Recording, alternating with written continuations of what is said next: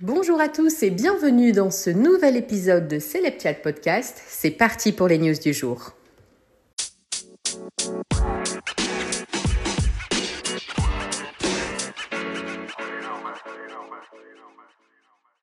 Ce lundi 5 février 2024, le palais de Buckingham a annoncé que le roi Charles III est atteint d'un cancer. Le souverain a quitté l'hôpital londonien ce lundi après avoir été euh, admis vendredi dernier pour une opération de la prostate. C'est au cours de cette intervention qu'a émergé une nouvelle inquiétude distincte. C'est ensuite que cela a été diagnostiqué comme une forme de cancer. Cette deuxième pathologie va désormais bénéficier d'un traitement approprié, nous apprend le palais de Buckingham dans son communiqué. Malgré cette mauvaise nouvelle, le palais assure que le compagnon de Camilla continuera à s'occuper des affaires de l'État. Le palais de Buckingham poursuit et assure que Charles III fait preuve d'optimisme et reste totalement positif quant à son traitement et qu'il a hâte de reprendre pleinement ses fonctions publiques dès que possible. Sauf que, sur le plateau de TPMP, Bertrand Deckers, le spécialiste de la famille royale britannique, a envisagé le pire. Il a rappelé aux téléspectateurs la grande nouvelle du jour.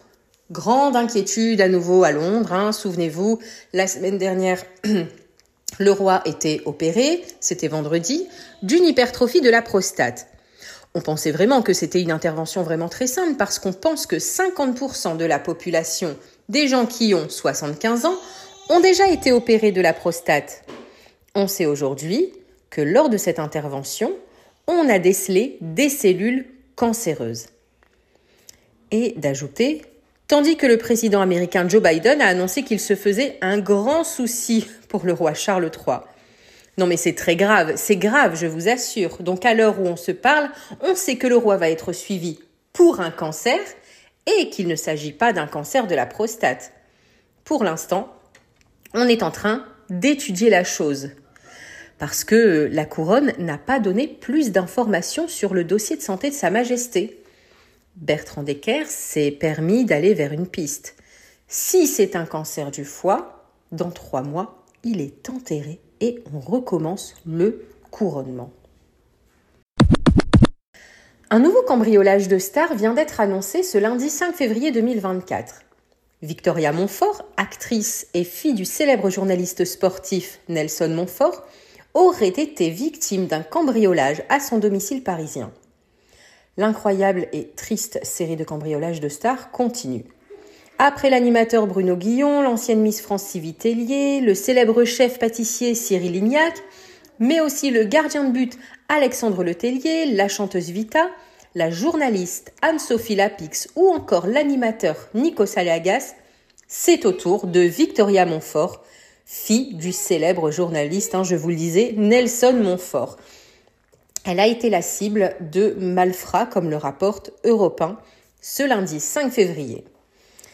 Euh, donc la comédienne hein, de 36 ans a été victime d'un vol par escalade à son domicile parisien. Toujours euh, selon les journalistes, le butin dérobé par les cambrioleurs serait estimé à au moins 150 000 euros. Mais on ignore pour le moment si la jeune femme se trouvait au sein de sa demeure au moment du vol.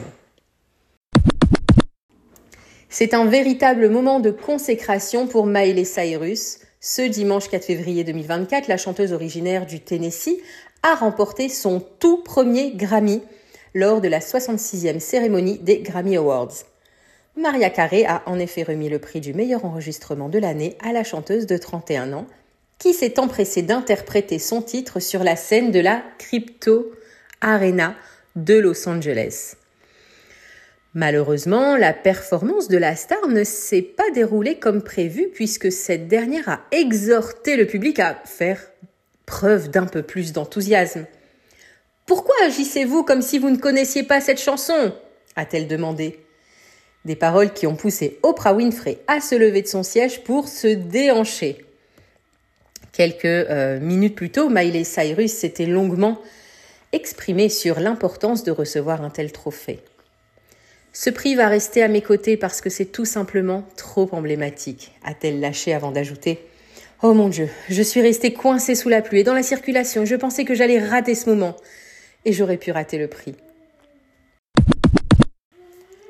Ce dimanche 11 février, les Kansas City Chiefs ont gagné le Super Bowl 2024. La finale s'est déroulée à Las Vegas et les caméras du monde entier n'avaient Dieu que pour Taylor Swift. Alors je vous explique. Taylor Swift est en couple avec Travis Kelsey, un membre des Kansas City Chiefs.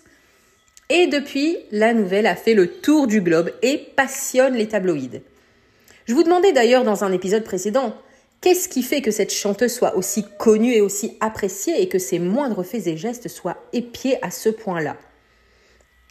Toujours est-il que je pense qu'aujourd'hui, les internautes ont fait une overdose littéralement de Taylor Swift entre sa tournée et son soutien à son chéri au Super Bowl, mais encore à leur soirée de victoire entourée de leurs amis. Les news ne parlaient plus que de ça. Alors je rejoins l'avis général hein, qui est de dire c'est bon, on a compris.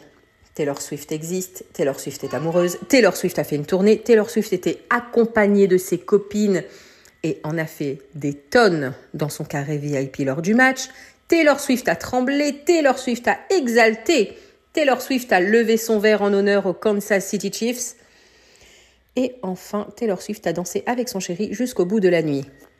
Passons maintenant à autre chose par pitié. Kim Kardashian est apparue pour la première fois en public avec son soi-disant petit ami Odell Beckham Jr., un joueur de football américain âgé de 31 ans. Ça s'est passé après la soirée du Super Bowl à Las Vegas.